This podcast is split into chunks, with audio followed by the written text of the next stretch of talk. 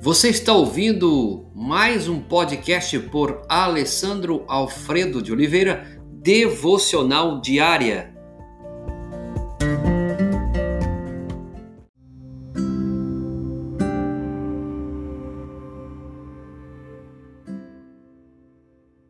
Escolha ter comunhão, escolha perdoar. Primeira Epístola de João, capítulo 1, verso 9.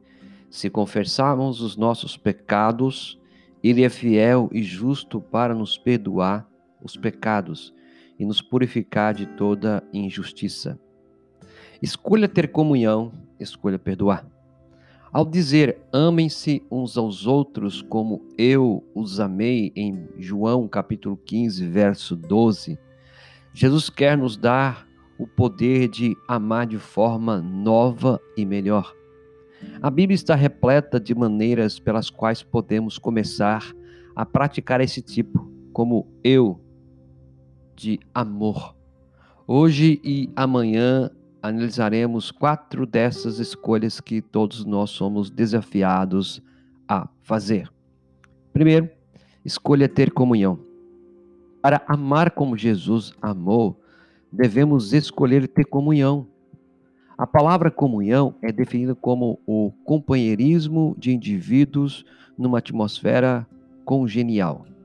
Comunhão de companheirismo significa que precisamos de fato passar tempo com as pessoas.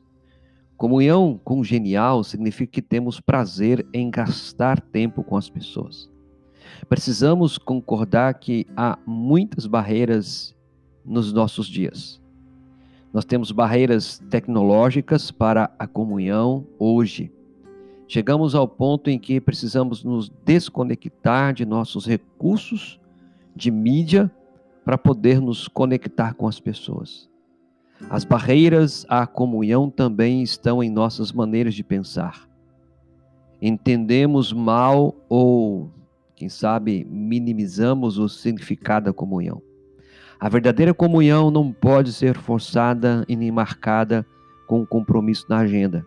Precisa ser escolhida e aceita. E escolher ter comunhão hoje já é algo desafiador em decorrência da própria pandemia, onde tem se afastado uh, o relacionamento das pessoas. Outra coisa, escolha perdoar.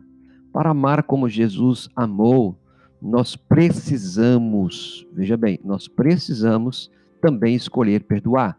Efésios capítulo 4, 32, você também pode ler. Muitas vezes ouço as pessoas dizerem: Eu simplesmente não consigo perdoar. Aprendi a fazer duas perguntas quando ouço essa afirmação. A primeira é: O que você acha que significa perdoar? Perdoar não é esquecer é abrir mão da amargura e do desejo de vingança. Perdoar não é confiar. Perdoar não pode ser imediato. A confiança, entretanto, ela é reconstruída ao longo do tempo. A segunda é quem você está tentando punir ao escolher não perdoar. Já parou pensar nisso? Não perdoar é afetar o seu relacionamento primeiro com Deus como você vai encontrar isso em Marcos capítulo 11, 25 e também Mateus 18, 32 e 35. O perdão é o presente de Deus para nós, Efésios 2, 8 e a 10. Aceite o presente de Deus. Depois corresponda ao passar o presente para o outro. Deus lhe deu o presente do perdão. Aceite esse perdão. Aceite esse presente e passe o presente para outro. Então, duas perguntas são feitas ao à escolha do perdoar. O que você acha que significa perdoar e quem você está tentando punir ao escolher não perdoar. E a Bíblia diz: se confessarmos nossos pecados, Ele é fiel e justo para nos perdoar e nos purificar de toda a injustiça.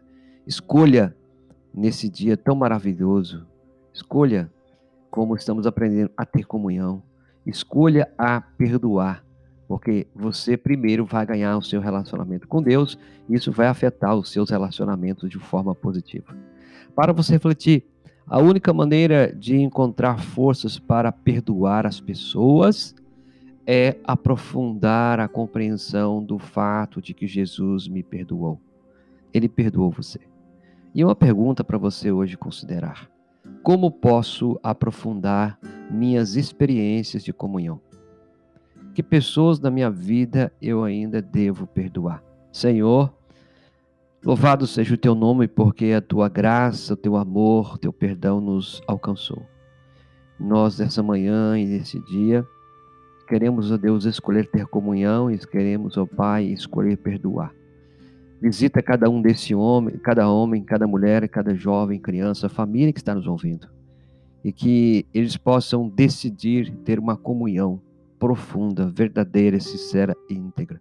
E também o desejo de perdoar.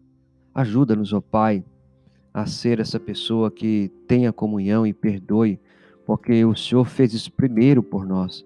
Resolveu ter comunhão conosco, resolveu nos amar, nos perdoar Obrigado pelo presente, que nós possamos receber esse presente, Senhor, e repassar ele para frente. É o que pedimos, carecidamente, em nome de Jesus. Amém.